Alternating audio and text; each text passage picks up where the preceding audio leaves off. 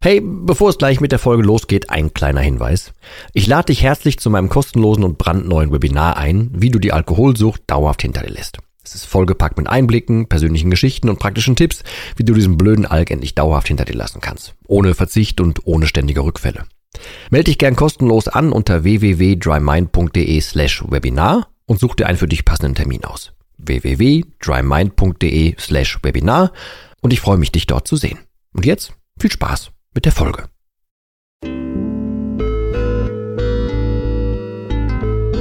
Nüchtern betrachtet. Der Nie wieder Alkohol Podcast.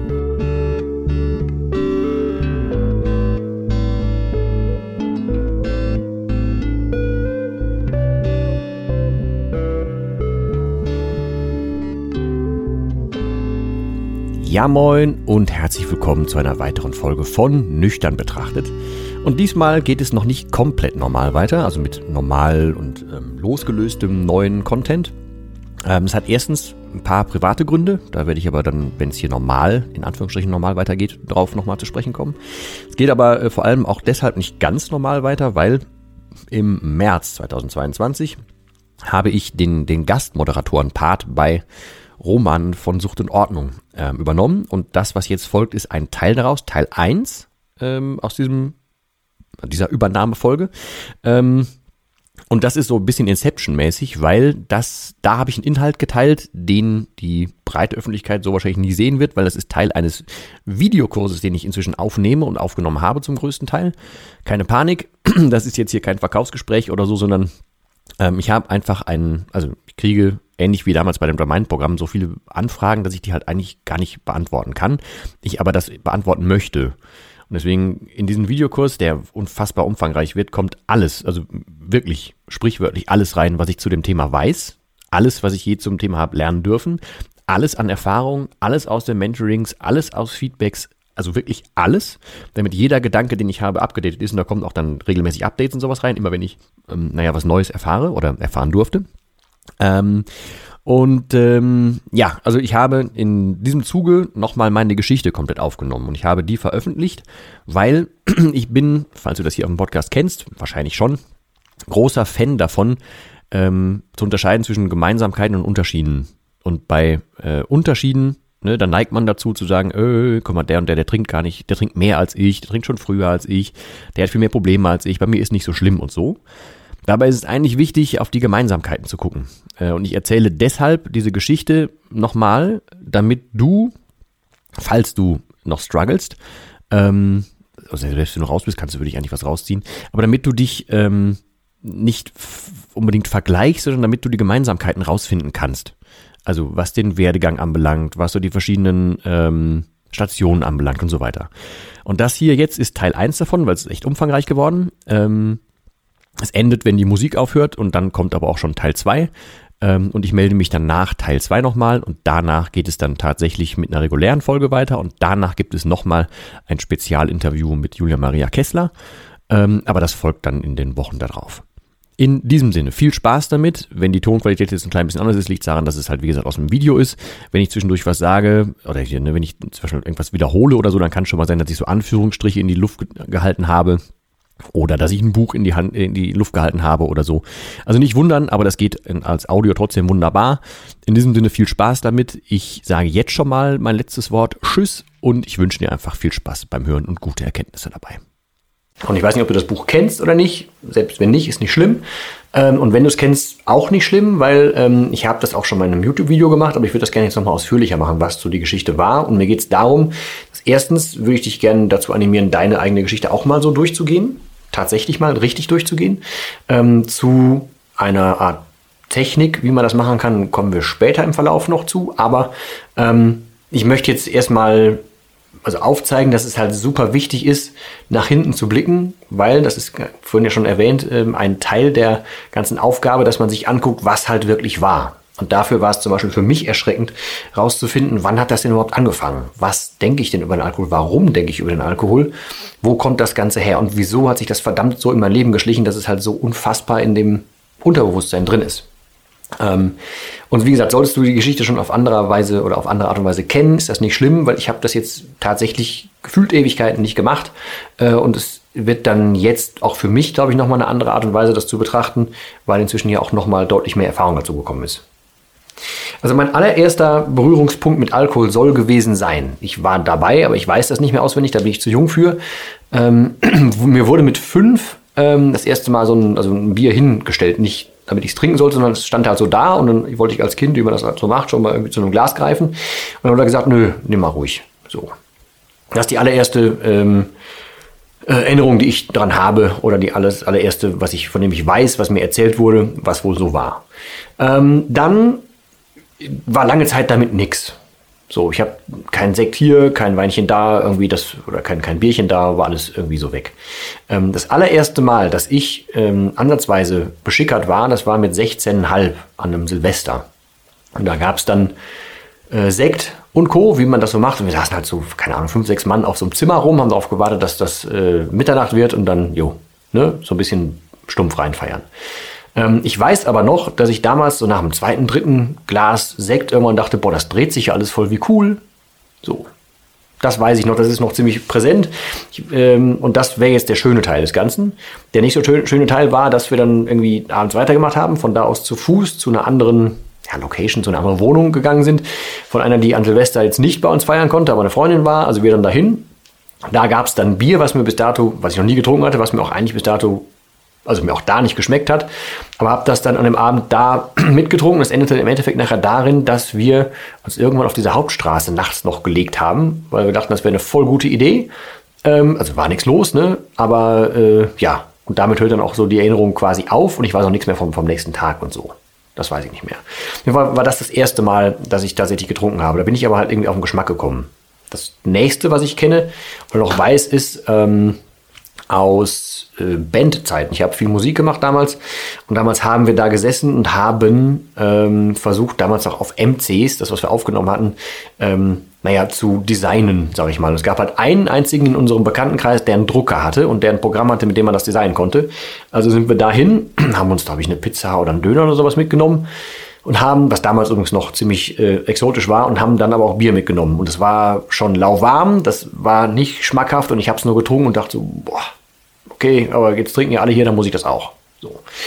Ähm, und das ist eigentlich tatsächlich das erste Mal, dass ich bewusst Bier getrunken habe.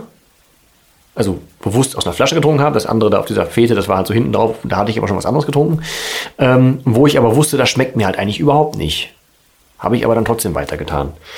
Ähm, und irgendwie verschwimmt es dann so ein bisschen, wie es wirklich angefangen hat. Aber ich habe dann relativ schnell gemerkt, ähm, dass Bier dann gefühlt irgendwie dazugehört. Und ich habe dann relativ schnell gemerkt, weil ich mit, ja, so in den Drehen, ne, mit 17, 18, ich habe gemerkt, dass ich an Hyperhydrose gelitten habe. Schrägstrich leide. Das heißt, ich habe unfassbar viel, also wirklich unfassbar viel unter den Armen geschwitzt. Das heißt, so ein, einen normalen Tag gehen halt fünf, sechs Shirts durch oder so. Äh, und das hat halt unfassbar genervt, gerade wenn du halt in der Sturm- und Drangphase bist. Ne? Und dann ähm, habe ich irgendwann gemerkt, wenn ich so drei, vier Bier getrunken habe, dann hört das auf. Und dann konnte ich mich ganz frei bewegen. Vorher bin ich die ganze Zeit halt so rumgelaufen und so. Und später konnte ich mich halt wirklich frei bewegen und es hat sich saugut angefühlt. Und das ist mir aber auch später erst beim Aufschreiben der Geschichte klar geworden. Das war so der erste richtig heftige, positive Anker und Trigger für den Alkohol. Weil ich wusste, ich habe da ein Problem. Und guck mal, der, der gibt mir eine Lösung. Wusste ich damals nicht besser, war aber so. Es hieß aber, das war eine ziemlich aktive Zeit. Also wir haben uns mit vielen Leuten regelmäßig getroffen, aktive Clique, vielleicht sogar noch eine zweite Clique dazu. Also es waren viele, viele Leute, mit denen wir uns regelmäßig getroffen haben. Ähm, und wir sind glücklicherweise glücklicherweise dann ähm, immer irgendwie zusammen unterwegs gewesen. Es ging aber fast immer ums Trinken dabei. Also sind dann irgendwie dienstags immer so zum, zum Daten gefahren. Da war dann Happy Hour, donnerstags immer so eine Happy Hour, wo es Cocktails gab. Freitags immer mit dieser anderen zweiten großen Clique noch dazu. Immer in der gleichen Kneipe, die wir dann quasi für uns hatten. Sonst war da keiner. Samstags haben wir uns irgendwas überlegt, was wir machen können. Äh, montags und mittwochs kamen noch Proben dazu. Da habe ich dann eh getrunken. Das heißt, ich, wann immer ich unter Leuten war, habe ich immer getrunken, weil ich wusste ja, ich will ja nicht schwitzen. Und wann immer ich unter Leuten war, habe ich geschwitzt. Also musste ich, wann immer ich unter Leuten war, trinken. Also habe ich dann so schleichend angefangen, täglich zu trinken. Ähm, Und das hat sich einfach wirklich so etabliert. Am Anfang wusste, weiß ich jetzt noch, ich habe damals so, wenn ich am Abend zwei Bier getrunken habe oder mal drei, wusste ich schon, boah, jetzt aber viel. Mein Vater hat zu dem Zeitpunkt, glaube ich, so vier Bier, drei, vier Bier am Abend getrunken. Ich habe gedacht, das schaffe ich überhaupt nicht. Habe ich so nach und nach mal angefangen, nachdem ich dann auch irgendwann so ins Arbeiten kam und so, ähm, dann abends nach der Arbeit dann so Getränke mitzunehmen ähm, oder noch was zu essen mitzunehmen und dann dabei abends Feierabend einzuleiten, keine Ahnung, einen Döner, eine Pizza, keine Ahnung was mitzunehmen, indisch habe ich gerne gegessen, das auf den Tisch zu stellen und dann drei, vier Bier in kalt von diesem Laden jeweils mitzunehmen. Ähm, und habe dann oft DVDs geguckt und so ein Zeugs, habe mich dann also emotional in irgendwas reingelassen, mir was angeguckt, meine Sinne äh, positiv beschallt. Und dann merkte ich halt, dass ich irgendwann von zwei Bier auf drei kam und dann ging auch irgendwann vier. So.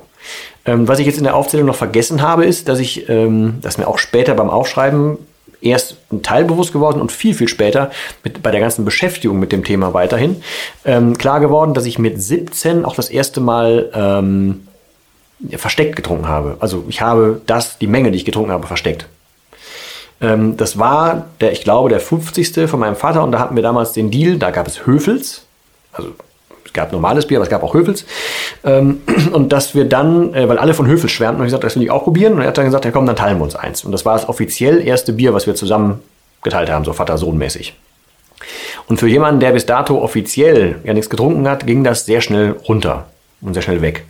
Und ich habe dann, ähm, naja, also die, wir haben dann das, das Bier zusammen getrunken und ich habe an dem Abend, weil das so eine Feierei war, habe ich dann da so ein bisschen gekellnert äh, und habe, weil es auch Feiglinge gab, äh, in, in Summe, das ist mir dann wie gesagt in der zweiten Instanz später aufgefallen, habe ich 17 Feiglinge getrunken, die ich dann alle fein säuberlich draußen auf diesem Sportplatz, das war so ein Vereinsheim, auf diesem Sportplatz verteilt habe die leeren Dinger, weil sollte ja keiner mitkriegen, dass ich so viel trinke. Es wäre unfassbar aufgefallen, wenn ich offiziell das erste halbe Bier trinke mit meinem Vater und danach äh, kann ich so viel wegstecken und keiner merkt so.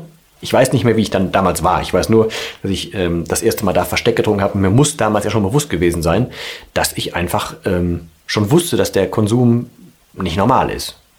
Habe ich aber verdrängt. Das ist aber einer der Gründe, warum ich das überhaupt alles erzähle, weil wenn du vielleicht deine Geschichte durchgehst, wirst du auch Dinge finden, die du, naja, entweder verdrängt hast oder die du vielleicht so noch nicht gesehen hast oder damals nicht als Warnzeichen gesehen hast oder so. Mir hat das zum Beispiel unfassbar geholfen, später herauszufinden, dass mein Trigger ähm, halt wirklich das, dieses ganze Schwitzen und sowas war. Und dass mich das mehr oder weniger reingeritten hat und ich dann verstanden habe, wie der Alkohol funktioniert, dass wenn er sich einmal positiv positioniert hat bei mir im Kopf, dass dann halt erstmal Sense ist, dass man dann aktiv dagegen angehen muss um die Klammer nach hinten schon mal zu öffnen, ich habe ganz, ganz viel später, also als ich aufgehört habe, erst verstanden, ähm, ich habe bis dato immer weiter geschwitzt, wirklich en masse. Äh, und ich konnte auch nachher gar nicht mehr so viel trinken, dass das aufgehört hätte. Ich habe mir immer noch geglaubt, das klappt. Es hat auch in seltenen Fällen mal funktioniert, aber fast nie immer. Ich habe erst aufgehört zu schwitzen, als ich erstens äh, rausgefunden habe, es gibt so ein, so ein, äh, so ein, so ein Deo, ein spezielles Deo, was, was dabei hilft. Ähm, und das ist ähm, zweierlei. Ich muss das fairerweise sagen, zweierlei. Ich habe herausgefunden, ähm, dass je, je mehr ich in mir ruhe, umso weniger schwitze ich. Umso weniger Stress ich mir mache, umso weniger ich mich verstecken muss, was ich mit Alkohol natürlich getan habe, umso weniger schwitze ich.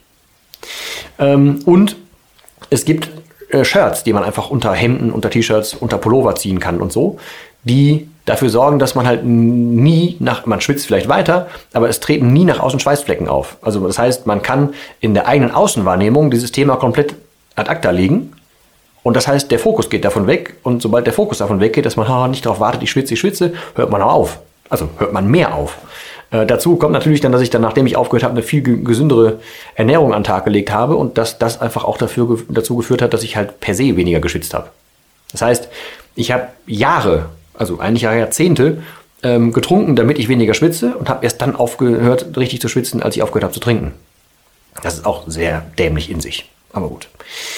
Ähm, kommen wir ein bisschen der Reihe nach weiter. Also es hat sich halt irgendwann so eingerufen, dass wir diesen Wochenrhythmus hatten, den ich gerade schon erwähnt habe. Ähm, und das hieß im Prinzip, dass ich ja eigentlich dann sechs Tage die Woche quasi unter Menschen war. In der Regel nur der Sonntag nicht. Und an diesem Sonntag habe ich dann meistens äh, dann doch aber auch abends einfach weiter getrunken. Und dann habe ich schon mal Serien geguckt.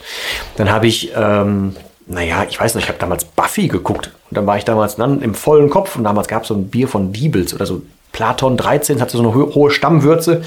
Das hieß, es knallte ein bisschen mehr. Also habe ich mir dann davon diverse Dosen gekauft, habe die kalt gestellt, habe die dann bei mir getrunken, während eigentlich keiner wusste, während ich Fernsehen geguckt habe, habe mich dann emotional total in, in, in Buffy da verknallt und so. Ähm, habe aber auch, wusste ich auch lange Zeit nicht, damals schon ein Lied geschrieben. Also ein Liedtext, nie ein Lied rausgemacht, weil ich das nie geschafft habe zu spielen, weil ich da einfach nicht gut genug für war. Damals war noch nichts mit Samplen und so. Ähm, aber das hieß, ist der Betrug heute genug? Und das, das ging schon darum, dass ich ja damals schon so viel getrunken habe, dass ich immer wieder irgendwie was, mir was glaube. Und der Titel sagt ja schon, ist dieser Betrug. Also ich wusste schon, dass, dass wenn ich was trinke, dass ich mich damit selber betrüge. Ähm, und das muss mit 20, 21 gewesen sein oder so. Das war mir schon bewusst. Habe ich aber natürlich nie was dran gemacht, weil das will der Alkohol natürlich nicht. Ähm, ich habe ähm, danach dann so stichwortartige Dinge im Kopf, auch Dinge, die ich dann ähm, äh, im Buch aufgeschrieben habe. Also so ein paar Stationen, die mir aufgefallen sind. Wir haben zum Beispiel damals bei einer, ähm, nennt sich das denn, Drogenaufklärungsstunde so in der Schule, ähm, Drogenberatungen und so, äh, haben wir uns dann noch, weil wir uns total cool fühlten, sind wir dann da hingegangen als Klasse und dann gab es so eine Mittagspause und in der Mittagspause sind wir dann zu unserer Stammkneipe gegangen und haben dann da irgendwie Weinbrand Cola oder sowas getrunken, ähm, noch ein Bierchen irgendwo nebenher geholt, ein warmes, haben uns dann 20 Minuten später wieder da hingesetzt und fühlten uns wie die Kings. Ähm, also ich dachte halt, dass Alkohol unfassbar cool ist, ne? so grundsätzlich. Ich weiß aber zum Beispiel nicht mehr, wie der Tag danach verlief, weil es war ja dann frühmorgens Druckbetankung, wie der Abend, Nachmittag lief, weiß ich doch zum Beispiel nicht mehr. Ich weiß auch noch, dass ich an meinem 18. hatte ich ein Konzert, also von Freitag auf Samstag. Ich wurde von Freitag auf Samstag 18 und freitagsabends war das Konzert. Ähm, und ich weiß nur noch, dass es, wir kriegten da nichts für, haben wir vor relativ vielen Leuten gespielt, ähm, haben auch überziehen dürfen, weil die Leute uns ganz cool fanden, obwohl wir der Opener an dem Abend waren. Ähm, und es hieß aber, wir können äh, essen und trinken, so viel wir wollen. Und das ging halt auch so Bändchen oder was das da war. Das heißt, dann waren halt auch ein paar mir befreundete Menschen dabei, die mit mir in meinen 18. reinfeiern wollten, die das Konzert geguckt haben, danach mit mir gefeiert haben und dann haben wir so von 21 Uhr bis 12 halt überbrücken müssen. Ähm, und ich konnte ja die ganze Zeit Getränke holen und so. Äh, und das haben wir dann halt so weit getrieben, dass ein damals oder immer noch eigentlich ganz guter Freund, aber der Kontakt ist nicht mehr so so ähm, präsent wie damals. Der wollte nicht, warum auch immer, äh, aus damaliger Sicht hat es Sinn gemacht, heutzutage nicht mehr. Der wollte nicht, dass er jemals von mir hört, dass er von Bier nicht mehr könnte. Das heißt, ich habe dann Bier besorgt, Bier besorgt, Bier besorgt und Schnäpse besorgt und Bier und so weiter, äh, bis er zweimal sich übergeben hat und trotzdem weitergemacht hat, weil er wollte ja nicht, dass ich von ihm höre, dass er nicht von Bier nicht mehr kann endete darin, dass ich irgendwann um 12 wurde ich auf die Bühne gerufen ähm, vor, ich weiß nicht, 1200 Leuten oder so äh, dass ich ja Geburtstag hätte und dann haben die mir ein Ständchen gesungen und ich habe dann nicht mehr geradeaus reden können, habe dann nur noch ins Mikro irgendwas gesagt von wegen, ja, danke für eure Offenheit, ihr kennt mich ja gar nicht und so. Bin dann wieder weg, dann haben wir draußen noch weitergemacht und aufgewacht bin ich um kurz nach vier oder so mit Kotze auf der Brille. Äh, direkt von einem Taxi aufgewacht, habe ich ins Taxi gesetzt, bin nach Hause gefahren. Am nächsten Tag kam dann, weil es Samstag war und ich 18 war, kam die Family. Ich war halb tot und dann irgendwann nachmittags kam ein Anruf, ja, äh, gut, dass sie mich erreichen würden, weil ähm, mein komplettes Equipment, also Schlagzeug und so, alles so im, im Wert von damals 2.000, 3.000 Mark, war noch da. Habe ich dann einfach mal vergessen. So. Ähm, das heißt, auch da als Prinzip, ich könnte jetzt natürlich sagen, ey, ich habe voll geil in meinen 18. gefeiert, da haben mir 1200 Leute ein Ständchen gesungen und es war voll geil und ich war auf der Bühne und keine Ahnung was und ey, ich Musiker und so. Ich habe aber völlig vergessen, wie kacke das danach alles war und wie kacke das ringsrum lief. Würde ich völlig, hätte ich völlig verdrängt so.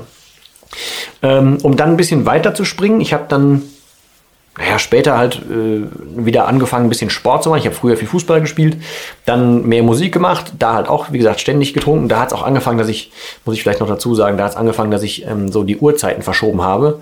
Normalerweise waren die Proben ab 17 Uhr, da haben wir so um, um 17 Uhr rum angefangen zu trinken, oder Punkt 17 Uhr, haben aber auch samstags geprobt und da fingen wir um 2 Uhr an. Das heißt, da war es dann auf einmal normal und cool, um 2 Uhr mit Bier anzufangen. Ähm, und das hat sich dann nach und nach auch ein bisschen so für mich generell rückwirkend als das dargestellt, warum ich immer weiter im Tag vorangeschritten kam und das okay wurde, früh zu trinken. Ähm, jetzt gibt es ja so mehrere Dinge, die mir halt einfach noch einfallen, aber ein so ein Ding, was für mich auch ein Knackpunkt war, da ich dann, nachdem ich Musik dann ziemlich intensiv gemacht habe, habe ich irgendwann wieder ein bisschen mehr Bock auf Sport bekommen.